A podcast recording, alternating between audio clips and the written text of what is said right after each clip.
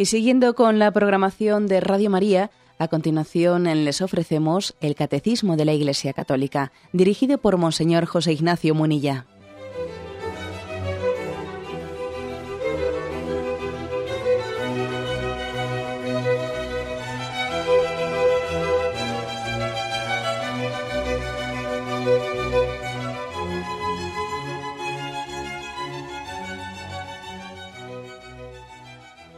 Cordial saludo a todos los oyentes de Radio María. Un día más, con la gracia del Señor, proseguimos el comentario del Catecismo de nuestra Madre, la Iglesia. Y abrimos hoy un nuevo apartado, después de haber concluido la explicación de la oración al Espíritu Santo. Hoy vamos a hablar, en el, comenzamos el apartado que dice en comunión con la Santa Madre de Dios. Nuestra oración es en comunión con Santa María. Contextualizo eh, que estamos en un apartado más amplio que dice cuál es el camino de la oración y hemos explicado la oración al Padre, la oración a Jesús, la oración al Espíritu Santo y ahora, después de haber hablado de la oración al Padre, al Hijo y al Espíritu Santo, el Catecismo dedica unos cuantos números a hablar de cómo esa oración al Padre, al Hijo y al Espíritu es en la comunión con Santa María. Nuestra oración, pues, siempre tiene presente a María de una forma tal y como ahora vamos a ver. Es a partir del punto 2673. El primero de los puntos es breve, este punto, y dice así. En la oración, el Espíritu Santo nos une a la persona del Hijo único en su humanidad glorificada. Por medio de ella y en ella, nuestra oración filial, filial comulga en la Iglesia con la Madre de Jesús. Eh, por lo tanto, hay una, eh, una referencia a que nuestra oración nos está uniendo, esta oración en ella hace que el Espíritu Santo intervenga de una manera muy especial y nos une a Jesucristo, nos une a su humanidad glorificada. Es decir, que la oración siempre es cristocéntrica. ¿Mm? Eh, los cristianos, como su propio nombre indica, somos cristocéntricos. ¿eh? Seremos muy marianos, amaremos a María con todo el corazón, también seremos muy confiados en la providencia del Padre, seremos movidos por el Espíritu Santo, pero siempre somos cristocéntricos. Nosotros podemos tener un cierto lío, un cierto lío de decir, a ver, ¿dónde pongo yo el equilibrio? Eh, dónde pongo más el acento, tengo que dedicar proporcionalmente el tiempo de mi oración al Padre, al Hijo, al Espíritu Santo, a María, a los santos, a ver cómo yo reparto, entre, entre comillas, mi atención y mi tiempo de una manera proporcionada. Bueno, nosotros nos armamos muchos líos, eh, muchos líos, pero mm, obviamente las cosas son siempre, las cosas en Dios están mucho más unificadas y son más sencillas. En el fondo todo, la, todo el misterio del cristiano tiene a Cristo, porque, porque Él ha sido el camino al través del cual se ha revelado, Dios se ha revelado a través de Jesucristo, le tiene como, como punto central. Por eso entremos o por una puerta o por otra, eh, vayamos por el Padre, mm, vayamos por el Hijo, o incluso, incluso hasta vayamos por las criaturas como por María, al final, la puerta de entrada, la puerta de entrada siempre es la misma, es Jesucristo. Somos cristocéntricos. Somos cristocéntricos. Y aquí hay una, eh, una, afirmación de que la oración, en la oración, el Espíritu Santo tiene una labor, ¿eh? que es unirnos a Jesucristo, unirnos a Cristo en su humanidad glorificada. Fijaros un detalle, que es el siguiente cómo hay una confluencia de misterios, cómo los misterios no son un lío. Uno dice, vaya, lío, ¿cómo conjugo yo el espíritu, dirigirme al Espíritu Santo, dirigirme a Jesús? Vaya lío que hay. No, no, no hay ningún lío. Y para que veamos cómo está conjugado pues esos misterios de la fe, un detalle que, que lo sabemos, ¿no? pero caer en cuenta de ello. Fijaros cómo el Espíritu Santo, el Espíritu Santo formó la humanidad de Jesucristo en las entrañas de la Virgen María. Por obra del Espíritu Santo se encarnó El Verbo se encarnó en María Virgen. O sea, el Espíritu Santo formó, sin concurso de varón, en esa, en esa concepción milagrosa de Jesucristo, el Espíritu Santo formó la humanidad de Jesucristo en las entrañas de la Virgen María. No solo la formó, sino que después de haberla formado, el Espíritu Santo durante toda su vida no se, no se limitó únicamente a concebir la humanidad de Jesucristo, sino a moverla. O sea que el Espíritu Santo movió a Jesús durante toda su vida. Como dice el Evangelio, Jesús fue llevado por el Espíritu, etc. Bien. En primer lugar, pues esto. El Espíritu Santo forma la humanidad de Cristo. Pero en segundo lugar, luego vemos más tarde cómo Cristo, la humanidad de Jesucristo, nos envía al Espíritu Santo. Si no acordaros de cómo esa humanidad, ese cuerpo de Cristo que es traspasado por la lanza, de, de ese costado de Cristo brotó sangre y agua. Y la tradición cristiana ve, hay una imagen de la humanidad de Cristo que es la fuente del Espíritu Santo, ¿no? Brotó el agua de la roca, el Espíritu Santo brotó de la humanidad de Jesucristo. O cuando Cristo también resucitado sopla sobre sus, sopra su aliento sobre los apóstoles y les dice, recibid el Espíritu Santo.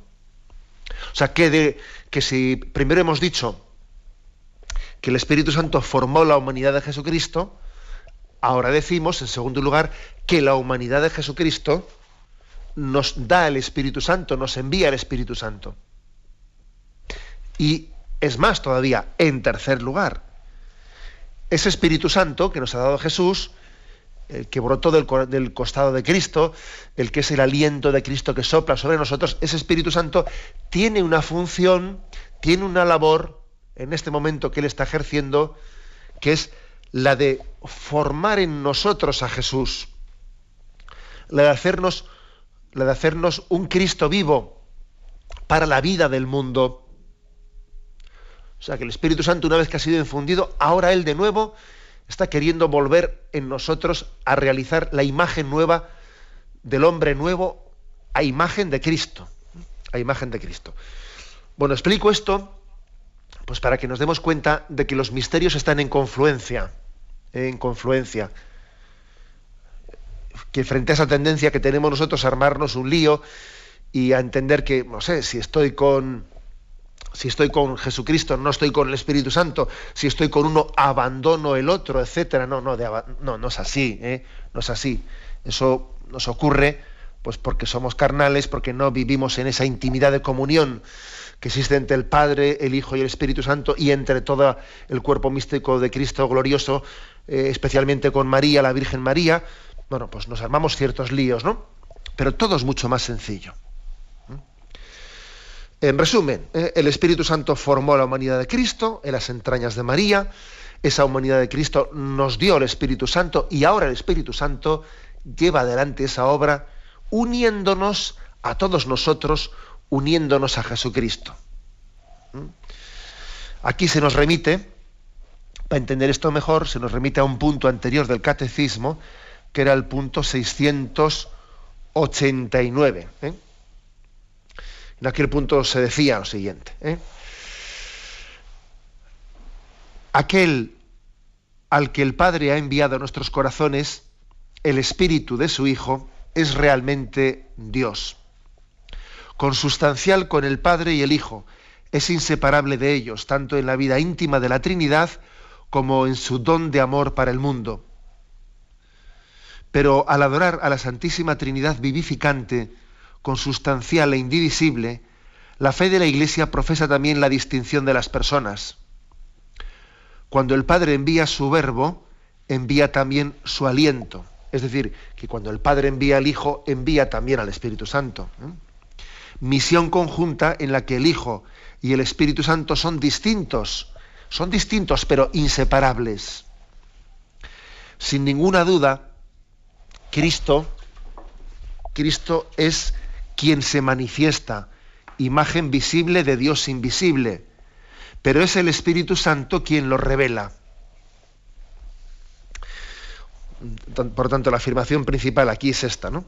que Cristo es el que se manifiesta, el que se hace visible, pero el Espíritu Santo es quien lo revela. para que nos demos cuenta hasta qué punto eh, el envío de Cristo y del Espíritu Santo es conjuntos, es inseparable. Son distintos, pero son inseparables. Cristo es el que se manifiesta, es la visibilidad de Dios Padre. El brazo es, algunos padres lo han, lo han, descrito así, es el brazo de Dios que se descubre. Dios descubre su brazo. Bueno, es una manera de hablar, ¿no? Una manera de hablar que habla de, de que lo invisible, el misterio invisible de Dios, se ha hecho visible en la encarnación. Pero dice que el Espíritu Santo es quien lo revela, quien lo revela. Porque podría haber ocurrido que, eh, bueno, pues podría haber ocurrido que hubiese permanecido eh, para nosotros imperceptible, porque el Espíritu Santo nos ha movido a, a descubrirlo, a descubrir entre, entre, pues, pues entre tantos hombres de la tierra que este hombre, este hombre no solo es hombre, sino que es Dios. Fijaros lo que supone la tarea del Espíritu Santo tan importante que es descubrirnos, llevarnos por la fe a percatarnos de que entre todos los hombres de la tierra ha habido uno que era el enviado de Dios Padre. ¿Y cuántas personas se, bueno, porque no se dejaron mover por el Espíritu Santo, se cruzaron ¿no? con Jesucristo por la calle y no le reconocieron, incluso le, condenaron a muerte estaban delante de Jesús como ese Pilato, ese Pilatos que, que le pregunta a Jesús, ¿y qué es la verdad? Y se lo dice con un tono escéptico, es decir, que podíamos no haber reconocido, no haber reconocido a Jesucristo. Y es obra del Espíritu Santo el que reconozcamos en Jesucristo al enviado de Dios Padre. Luego, digamos que hay una función reveladora. El Espíritu Santo está revelando quién es Jesucristo. Bueno, como veis, pues también otra, eh, otra afirmación importante que hace en este momento el catecismo. Cristo manifiesta visiblemente el misterio de Dios Padre, pero el Espíritu Santo lo revela para que lo descubramos, para que nos percatemos de ello. ¿eh? Por, eso es tan, importante em, e, esa fiesta que hacemos a los pocos días del nacimiento de Jesús, a los pocos días del nacimiento en Belén, esa fiesta de la Epifanía, del Día de los Magos, que nosotros a veces no, sé, no, no, nos percatamos de lo que ahí está teniendo lugar, es como la revelación de Cristo ante, ante los ojos del mundo. Esos magos de Oriente que vienen están, están queriendo significar a todos, los hombres, a todos los hombres que buscan a Dios y por la acción del Espíritu Santo descubren en ese niño, en esa humanidad, descubren la revelación de Dios Padre. Bien, tenemos un momento de reflexión y continuaremos enseguida.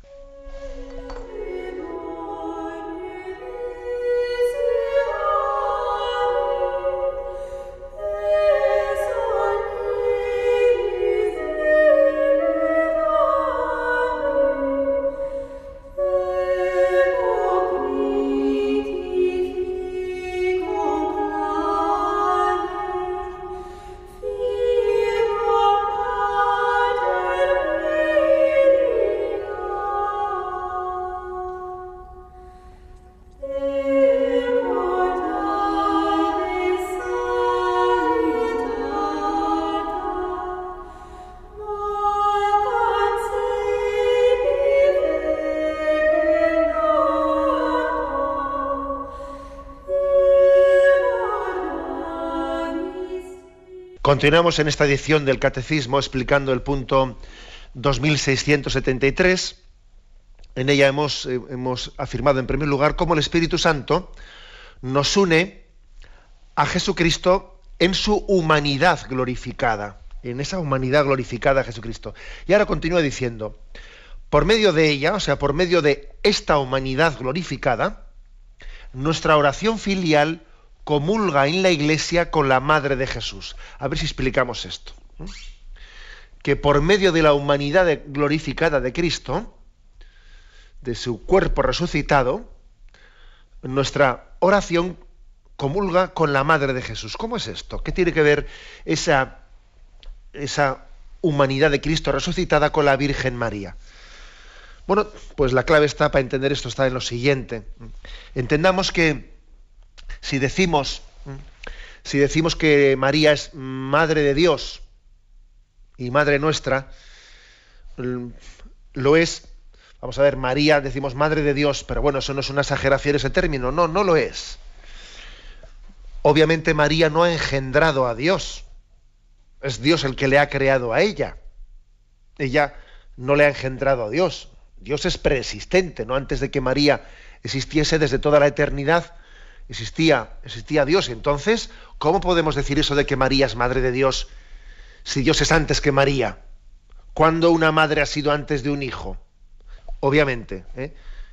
Pero aquí falta para entender una, algo importante, y es que María ha engendrado la humanidad de Jesucristo, el cuerpo de Cristo cuando se encarnó. Entonces, si ella ha sido, ha sido, mm, ha engendrado el cuerpo de Cristo, ese cuerpo que luego fue glorificado, glorificado después de la resurrección, vamos a ver, no se es madre de una naturaleza únicamente, no se es madre de un cuerpo, se es madre de la persona, de la persona. Luego nosotros no decimos María es medio madre de Jesús. Bueno, no se puede ser medio madre. Se es madre entera, no se es madre, ¿no? Luego, si María ha engendrado la naturaleza humana de Jesús, su maternidad es sobre la persona de Jesús, no sobre su cuerpo. No se es madre, se es madre de la persona. Y en ese sentido decimos, María es madre de Dios. Porque aunque no haya engendrado, lógicamente, la naturaleza divina, sí ha engendrado la naturaleza humana, el cuerpo de Jesús, y entonces ella es madre de la persona, de la persona divina. Y este es un misterio impresionante, ¿no? María, María es madre de Dios, y eso y eso es a través de la humanidad de Jesucristo, o sea, el, camino por el que ella ha tenido acceso a decir, a poder decir que es madre de Dios, es por la humanidad de Jesucristo, esa que engendró en, en Nazaret, esa que dio a luz en Belén, y esa humanidad que resucitó gloriosa en el sepulcro de Jerusalén. Por eso, por eso vuelvo a decir aquí, vuelvo a leerlo, que por medio que por medio de la humanidad glorificada de Cristo nuestra oración comulga con la madre de Jesús. Vamos a intentar ¿eh? explicar, explicar esto. Si, María es madre nuestra, es a través de Jesús, a través de la humanidad de Jesucristo.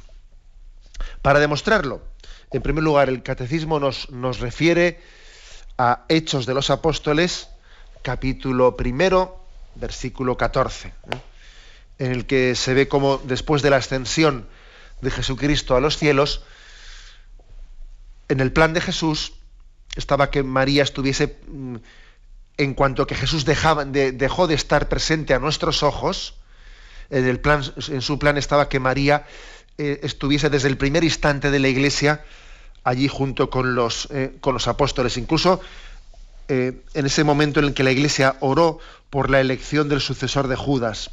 Después de la ascensión de Jesús a los cielos, dice, regresaron a Jerusalén desde el Monte de los Olivos, lugar cercano a la ciudad que distaba el trayecto que se permite recorrer el sábado. Cuando llegaron, subieron al piso en el que se alojaban. Eran Pedro, Juan, Santiago, Andrés, Felipe, Tomás, Bartolomé, Mateo, Santiago, hijo de Alfeo, Simón el celote, Judas, hijo de Santiago. Todos, todos estos junto con las mujeres, con María, la madre de Jesús, y con los hermanos de éste, oraban constantemente en íntima armonía. Uno de aquellos días, Pedro, puesto en pie, en medio de los hermanos, que formaban un grupo de más de 120 personas, habló diciendo, eh, bueno, aquí es cuando, cuando dice, tenemos que, tenemos que sustituir, ¿no? Tenemos que sustituir a, a Judas, que traicionó a Jesús y tenemos que elegir otro, otro apóstol. Pero fijaros, fijaros bien cómo en ese momento en que regresan del monte de la ascensión, eh, ahí hay una, una, unión muy íntima de María junto con esos apóstoles. María también, al, haber sido la madre, ¿eh? la, la, madre de Jesucristo, la que ha engendrado su cuerpo, ese cuerpo que glorificado, ahora subido a los cielos, está en medio de los apóstoles porque ella no deja de ser la, como la visibilidad de Jesús para ellos. En la madre, los apóstoles están viendo al Hijo. hay una perfecta armonía y en esa, eh, dice, todos en íntima armonía, dice Hechos de los Apóstoles 1.14, en íntima armonía. Y en medio de esa armonía, María orante está haciendo como una, como ella es madre en su cuerpo, en su cuerpo ha engendrado esa humanidad que ahora ha ascendido a los cielos, ella es una especie de transparencia de su hijo, una transparencia suya. Bueno, pues, mm, ¿por, qué, ¿por, qué, insisto en esto que es una transparencia? Porque la maternidad de María no ha sido transitoria, no ha sido puntual. Como, podría pensar, bueno, pues mira, pues dio, dio a luz y, luego ya dejó de tener esa relación. No, no. Es, ha sido una misión que se ha prolongado y se sigue prolongando. Dios ha querido que María tuviese una maternidad no transitoria, sino que fuese una vocación para toda la eternidad, una vocación de maternidad para todos nosotros. Es una maternidad que no es carnal, es una maternidad espiritual. Que, fijaros bien, a nosotros nos suele ocurrir que según va creciendo, ¿no? Según va creciendo pues, un niño, la madre, en la medida que ese niño va caminando hacia una vida adulta, cada vez más independiente, etcétera, la madre, para entendernos, cada vez ejerce menos de madre. O sea, la maternidad es mucho más fuerte en los primeros momentos de la, después de haber nacido, no digamos nada durante el embarazo y los primeros momentos de los primeros meses y años de vida, y luego como si fuese siendo poco a poco cada vez menos madre. ¿Mm? Sin embargo, en la vida de gracia es al revés. Eso será, eso primero que he dicho, eso de que según va creciendo el hijo, cada vez la, madre, entre comillas, es menos madre, eso es en cuanto a una maternidad eh, carnal se refiere, a una maternidad física. Eso es, así. En el orden físico, la madre cada vez va siendo menos madre, en el sentido que cada vez es menos necesaria. Pero en el orden espiritual no es así. Y en el orden de la santidad es al revés. Cada vez va siendo más madre. María cada vez es más madre de Jesús. Y ahora, dos mil años después, María es bastante más madre de Jesús que lo que lo fue hace dos mil años. Y comparte con su hijo una tarea de maternidad en un orden muy superior al que lo tuvo cuando vivió entre nosotros allí en Galilea. O sea, es una maternidad más, más adulta, más adulta. Y esto, ¿por qué? Porque, porque esa maternidad ha querido ser en el plan de Dios, no algo transitorio, no algo puntual, sino un camino para que María sea madre de nosotros. El punto de conexión es el cuerpo de Cristo, el cuerpo glorificado de Cristo, la humanidad de Jesucristo, de la cual María fue madre. Pero a través de ella, a través de ella, Dios le ha dado a ella el don de, ser madre, madre de todos los hombres y de, y de todos los tiempos. Vamos a intentar ¿no? este, explicar, explicar esto, este misterio que es tan, tan maravilloso. Entendamos que, en primer lugar, ha sido a través de, el cuerpo místico de Cristo. O sea, es decir, si María es madre, es madre de Cristo, que es cabeza del cuerpo místico de Cristo, no se puede ser madre de la cabeza sin ser madre de, del resto del cuerpo. Si Jesús se ha unido a todos nosotros, ella no puede ser solamente madre madre del Hijo sin ser madre de nosotros. A mí a veces me, he acordado de, este misterio de la unión entre la madre y la misión del Hijo cuando he leído la vida de San Juan Bosco. San Juan Bosco que le implicó completamente a su madre, a su madre en su misión. Eh, la madre de San Juan Bosco ya él le llevó con ella y, y tuvo, compartió plenamente, plenamente la, la misión de su hijo con aquellos jóvenes que San Juan Bosco recogía de la calle y claro, llegó un momento en que esa santa mujer, pues cuando ella ayudaba a su hijo y ella no podía distinguir exactamente mi hijo Juan Bosco y estos que mi hijo está recogiendo de la calle, ¿no? Son mis hijos también. Bueno, pues si esto podemos decirlo de lo de, a este nivel de lo que es a Juan Bosco y lo que es su madre, ahora poniendo este ejemplo, proyectémoslo en María y en Jesús y todavía pues esa, es la máxima potencia, ¿no? Es la máxima potencia, es decir, mm, María, al ser madre de Cristo, no puede dejar de ser madre de los que se han unido al cuerpo de su Hijo Jesucristo. Ya no hace distinciones, ¿no? Ama, ama al cuerpo igual que ama la cabeza. Y además también tengamos en cuenta que es que ha habido una encomienda explícita, una encomienda, ahí tienes a tu hijo, mujer, ahí tienes a tu hijo, cuidando a este, a este discípulo Juan y cuidándonos a todos nosotros, me, vas a seguir cuidando a mí. Se lo dice Jesús a su madre.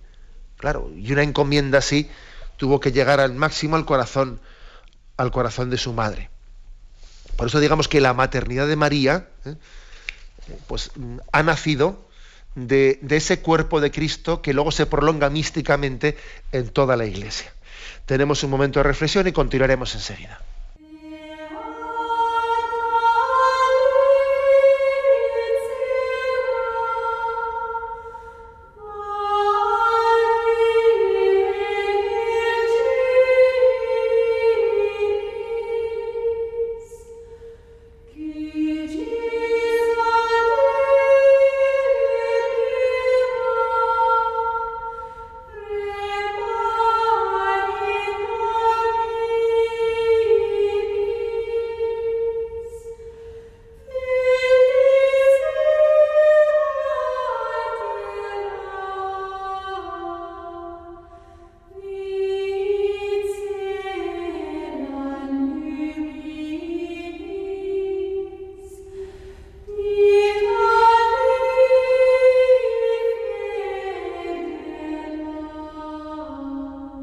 Escuchan el programa Catecismo de la Iglesia Católica con Monseñor José Ignacio Munilla.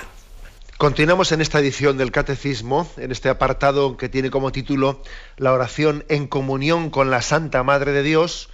Hemos leído el punto 2673 y pasamos al siguiente, 2674, que dice, Desde el sí dado por la fe en la Anunciación y mantenido sin vacilar al pie de la cruz, la maternidad de María se extiende desde entonces a los hermanos y a las hermanas de su Hijo, que son peregrinos todavía y que están ante los peligros y las miserias. Jesús, el único mediador, es el camino de nuestra oración. María, su madre y nuestra madre, es pura transparencia de él. María muestra el camino, ella es su signo, según la iconografía tradicional de Oriente y de Occidente. Bueno, aquí eh, la afirmación primera, aquí yo creo que hay sobre todo dos afirmaciones centrales. ¿no? La primera es enfatizar la importancia del sí de María. Desde el sí dado por María en la Anunciación y al pie de la cruz, es, desde ese sí, la maternidad de María se ha volcado plenamente en Jesucristo y a través de él se ha extendido a todos los hijos de todos los tiempos, ¿no? a todos los cristianos de todos los tiempos. ¿Por qué le damos tanta importancia al sí de María? Fijaros que hay canciones que cantamos, quiero decir que sí como tú María, etcétera. ¿Por qué le damos tanta importancia al sí de María? ¿Por qué, por qué lo subrayamos tanto? Y entendemos que aquí está la clave. Porque es, una mariología muy, muy bien centrada, ¿eh? una mariología la que, la que se acerca a ella contemplando su sí, contemplando su sí. Es caer en cuenta que la obra de la Mariología, lo que es María, ha tenido su iniciativa en Dios. En Dios. ¿eh? Algunos nos acusan de que nuestra devoción eh, a la Virgen María, la de los católicos, corre el peligro de ser una especie de idolatría, de estar idolatrizando a María como si ella eh, fuese divina, como si ella fuese Dios, ¿no? Y la mejor prueba de que esto no es así de que esa acusación no tiene fundamento, es el hecho de que nuestra Mariología precisamente se acerca a ella viendo en ella un sí a Dios. O sea que la iniciativa es de Dios. La santidad de María no nace de ella, sino nace de decirle que sí a Dios. Si María es santísima, la Santísima Virgen María, es porque le ha dejado hacer a Dios. La clave de la santidad no está en la propia perfección de María, sino en haber sido dócil a la acción de Dios en ella.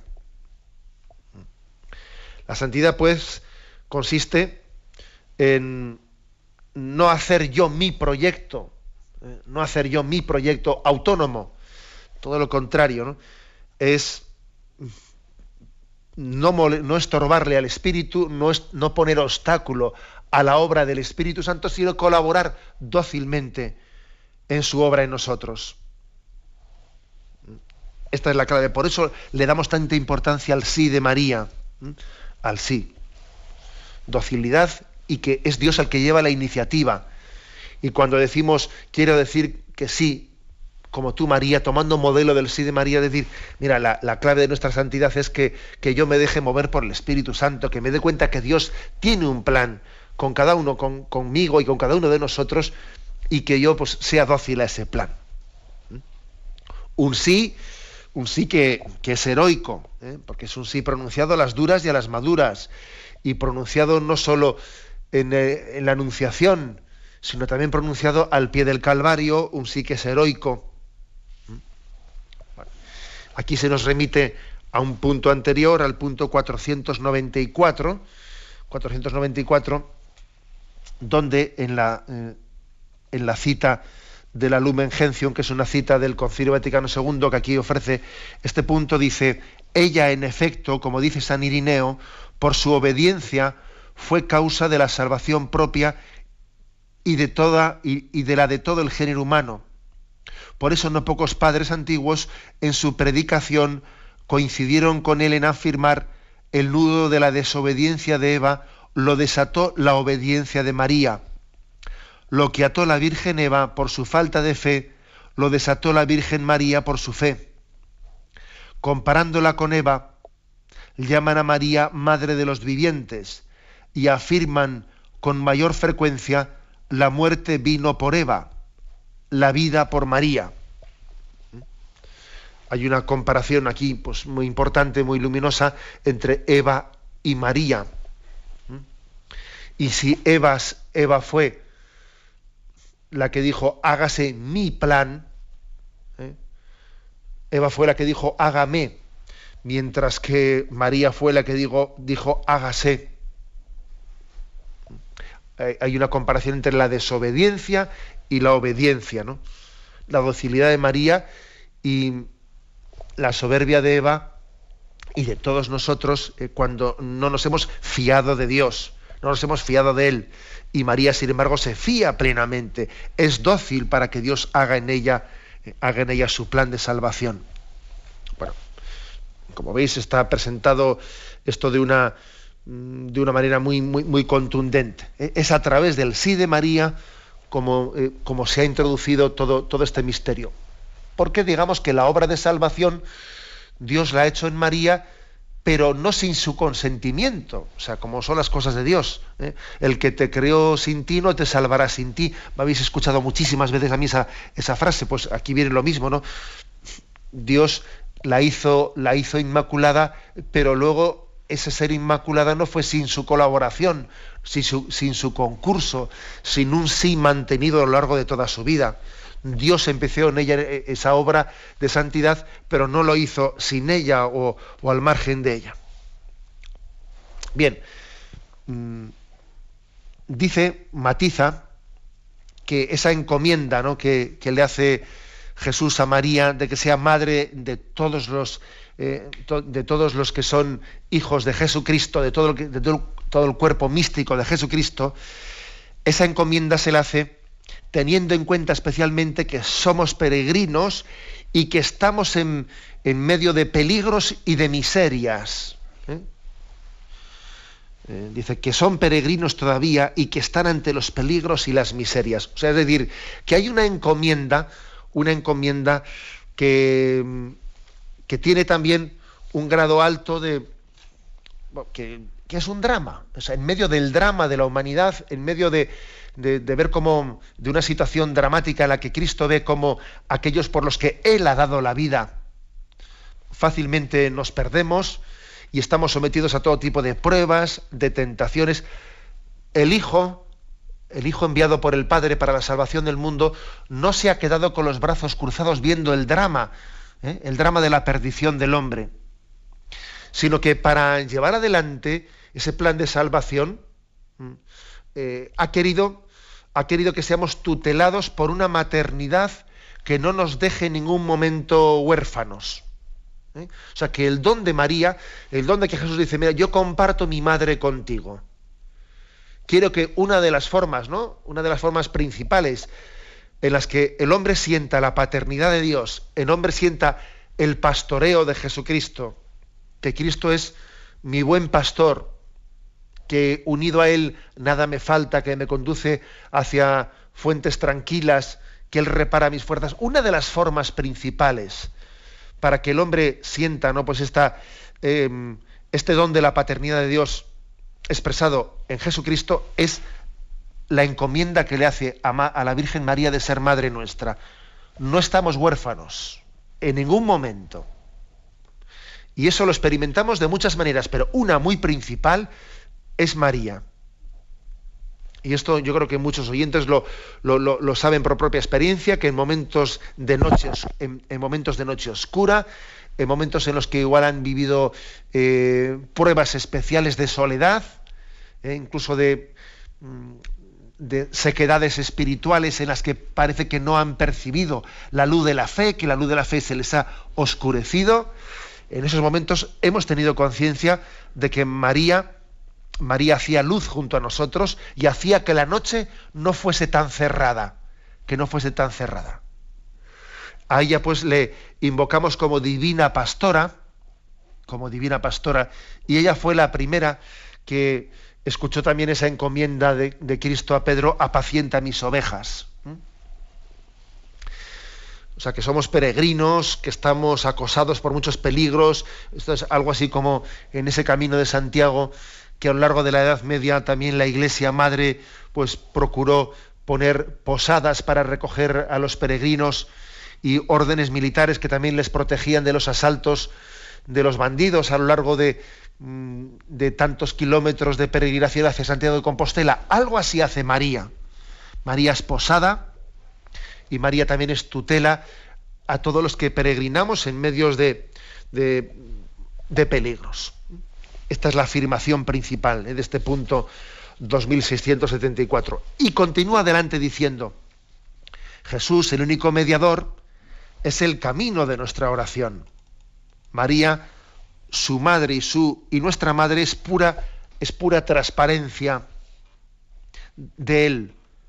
María muestra el camino, ella es su signo. Es decir, se distingue, el camino es Cristo, no es María. Jesús es camino. Jesús es el camino de la oración.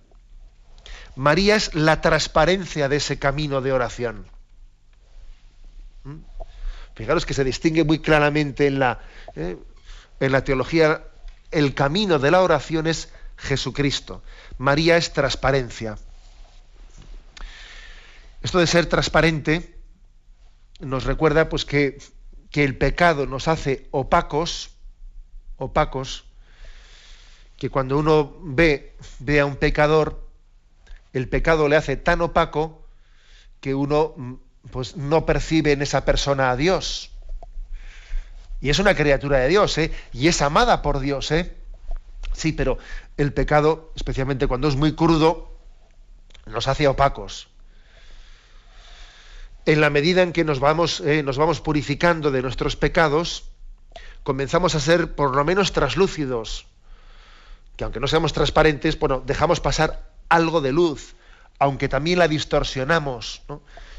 Y en esas estamos nosotros, yo creo, ¿no? Que, que algo de luz a través de nuestras vidas pasa a nuestros hijos, pasa a nuestros familiares, pasa también a los que nos han sido encomendados, pero nuestra falta de santidad hace que al mismo tiempo también haya una imagen de Cristo a través de nosotros demasiado, demasiado subjetivizada, demasiado embornada, ¿no? Y la, por eso el ideal es el de María, el ideal es el de la transparencia.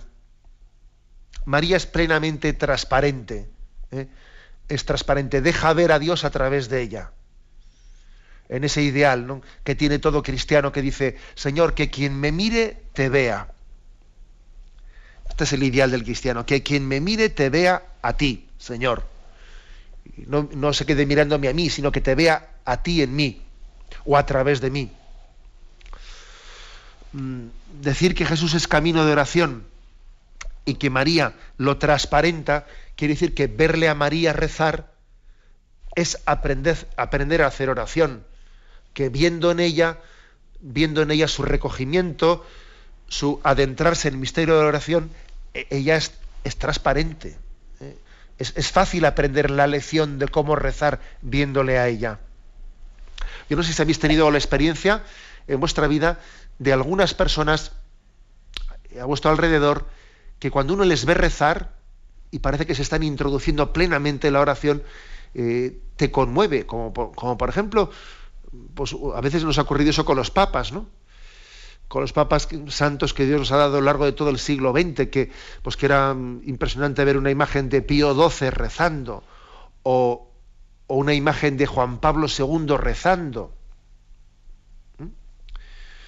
o la imagen de la Madre Teresa de Calcuta en oración, con su rostro sereno. ¿eh? también es ser transparencia, ¿eh?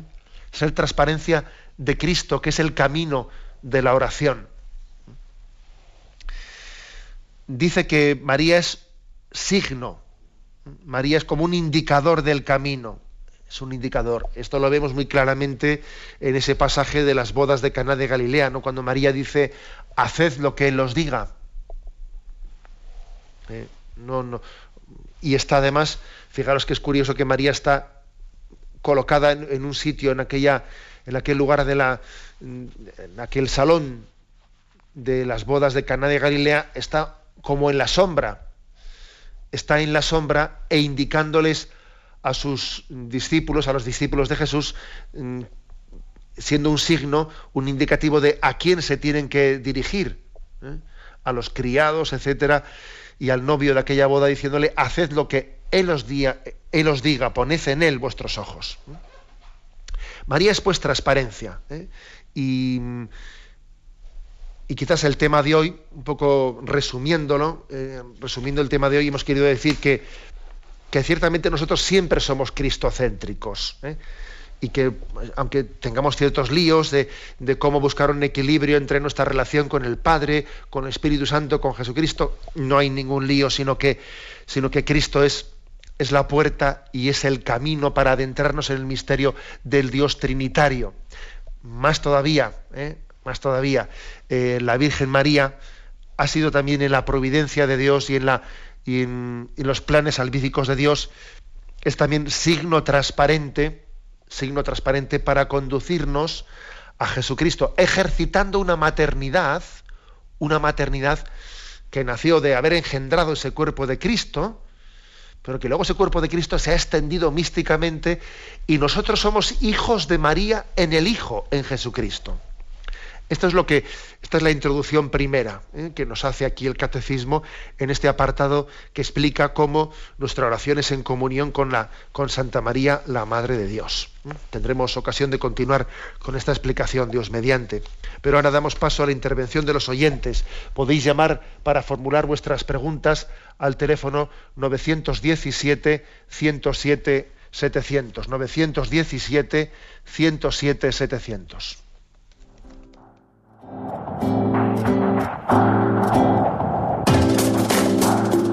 Estos voluntarios que dan su tiempo generosamente en el día a día.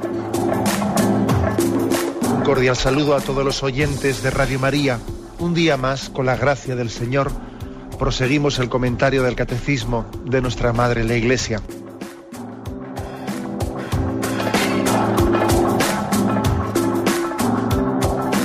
Porque le has quitado la única manera de protesta que tiene. O sea que cuando hay un dolor fuerte no hay que tomar analgésicos, hay que ir directamente al médico. No, sí, hay que bien, pero, pero no analgésicos fuertes para que se cometa el error de bloquear la defensa y no poder llegar al diagnóstico. Bien, bien.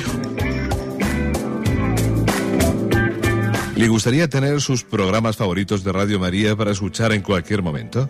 Llame y pídanos el programa que más le interesa en cualquiera de sus emisiones. Recogeremos su petición y sus datos completos para hacer el envío.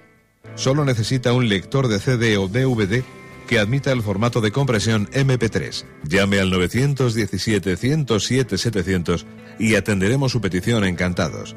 Tome nota. 917-107-700. Radio María, más cerca de usted.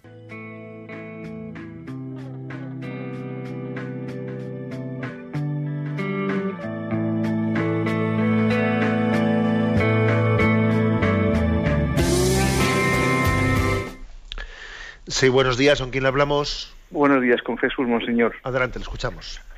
Eh, la pregunta es la siguiente. Esa docilidad a la que usted se refiere, la Santísima, eh, es lo mismo que humildad. Y si esa docilidad, si es, esa humildad fue la misma a la que se sometió nuestro Señor durante la pasión, si esto es así, la pregunta es, ¿esa sumisión de nuestro Señor en la pasión en su pasión, en la que no, no, hizo, no hizo ningún tipo de, vamos, no se defendió en ningún momento. Eh, es la misma a la que nosotros hemos de someternos en la cruz que cada uno llevamos en esta vida. Nada más. Muchas gracias.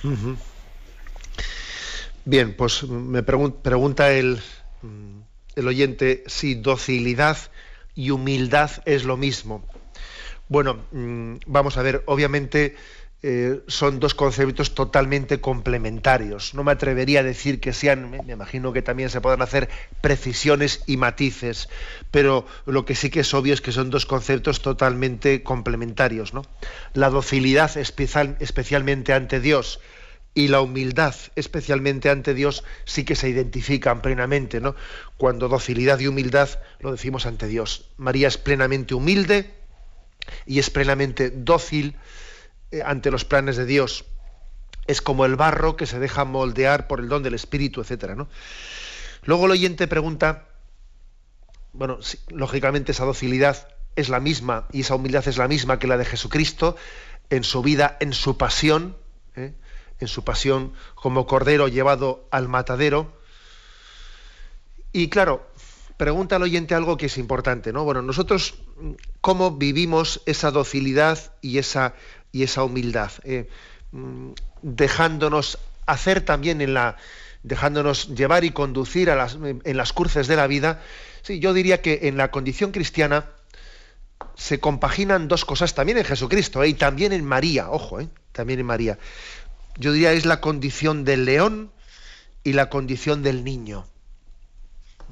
Creo que la santidad cristiana conjuga estas dos cosas ser fuertes como un león y ser sencillos como un niño.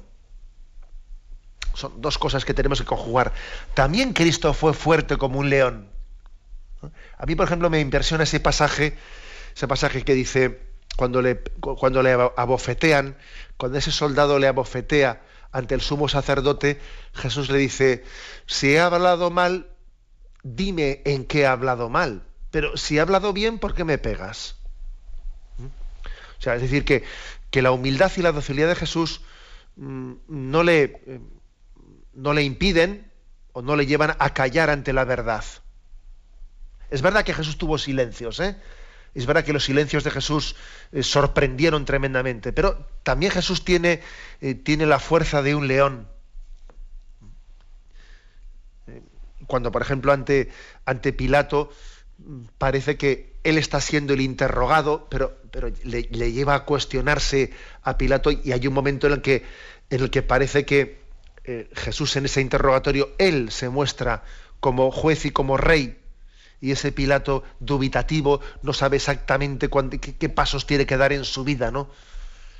Bueno, Jesús es, creo que, imagen de nuestra vida, al igual que lo fue imagen de la vida de María, nos da un modelo de docilidad y de humildad que compagina la fuerza de un león con la humildad de un niño.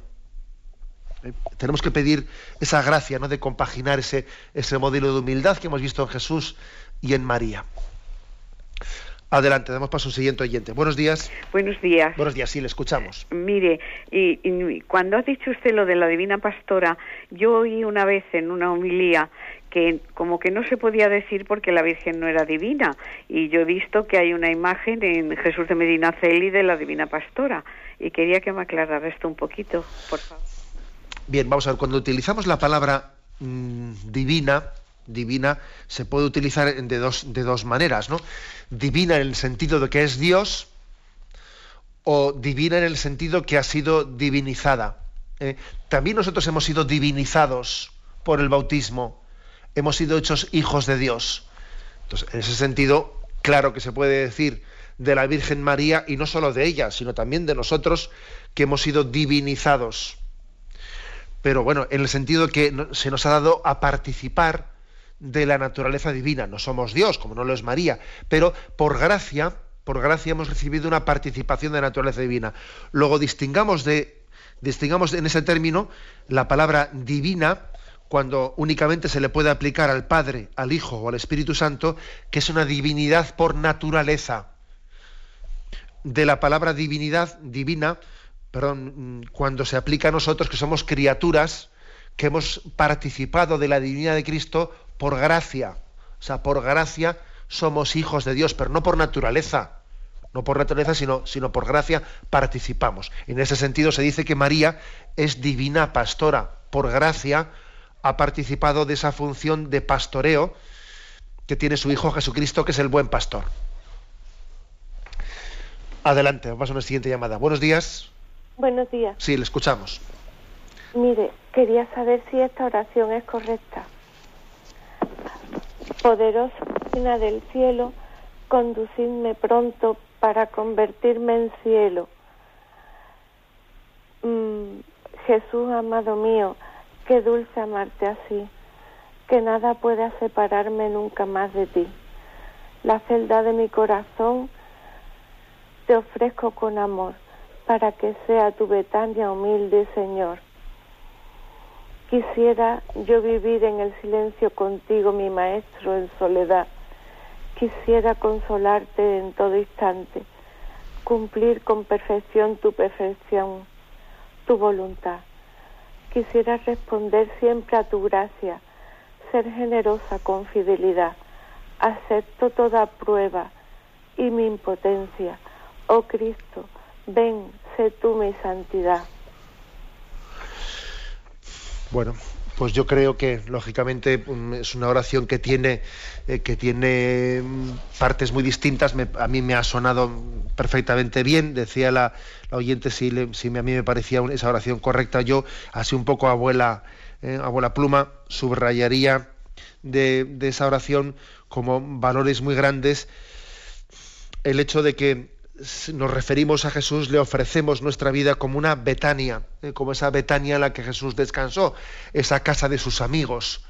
Jesús tuvo una amistad especial con Lázaro, con Marta y con María, y esa amistad y ese descanso que Cristo quiso tener con sus íntimos, lo quiere tener con nosotros. Es algo que yo solo suelo comentar a los peregrinos en Tierra Santa cuando hemos ido a visitar eh, esa casa de Betania. Decir, Jesús aquí tuvo unos amigos especiales con los que descansó. ¿eh? Y también Él quiere tener un descanso especial con cada uno de nosotros. ¿no? Estamos llamados a ser una Betania en la que Cristo descanse. Y también de la oración subrayaría el hecho de que habla de una aceptación aceptación de, nuestra vida, de nuestras limitaciones, de nuestras cruces, de nuestra pequeñez. La aceptación es algo básico en la, vida cristiana, en la forma de presentarnos delante de Dios y en una respuesta generosa a la gracia que decía esa oración que, que ha leído la oyente. Aceptación, es decir, lo acepto, acepto mi vida, desde esta amistad que tengo con Jesús, acepto las circunstancias de mi vida y no solo las acepto, sino que tengo una respuesta generosa ¿eh? en medio de ellas. Adelante, pasa un siguiente oyente. Buenos días. Mire, buenos días. Sí, me parece que tiene usted encendida la radio, tiene que apagarla para que no haya eco, por favor. A ver ahora. Ahora, venga. Sí, ahora sí, lo escuchamos. Eh, soy yo. Sí. Miren, monseñor, quiero preguntarle que me dice el párroco de mi pueblo que las misas que se oyen en la Radio María y en la televisión que no sirven, que es que hay que ir a la iglesia. Y entonces me he quedado cortada porque oigo todos los días las misas.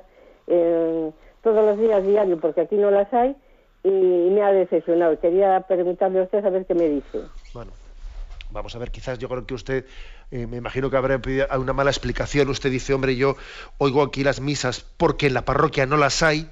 Obviamente cuando, eh, cuando uno eh, no puede carece de esa Eucaristía en la parroquia, como usted ha dicho ahora, si no lo he entendido mal, y no teniendo misa en la parroquia, usted escucha la misa en la radio, pues claro que esa misa tiene, es un medio de gracia para usted. No podrá usted comulgar, pero hace una comunión espiritual que tiene también un gran valor, ¿eh? un gran valor. Yo me imagino que su párroco se referiría a otra cosa. ¿eh? Me imagino que se referiría a que podemos tener, ¿eh? podemos tener también el riesgo de decir, bueno, la misa a la parroquia es a las 12, pero bueno, pues como me siento más cómodo de estar en casa, pongo la televisión y pudiendo ir, teniendo capacidad de ir a, a, participar de la asamblea litúrgica, pues por pereza me agarro lo cómodo que es quedarme en casa. A eso se refería su párroco cuando le decía tal cosa, que creo entender yo. ¿eh? Pero eh, yo creo que la subsidiariamente, pues la radio, la televisión hace, presta un gran servicio a todos los enfermos, que no pueden acudir o tienen dificultad de acudir a participar físicamente también en la recepción del sacramento y no digamos el caso que dice usted que en su pueblo pues no está no, no hay la Eucaristía diaria, ¿no? Bien, tenemos el tiempo cumplido. Me despido con la bendición de Dios Todopoderoso, Padre, Hijo y Espíritu Santo. Alabado sea Jesucristo.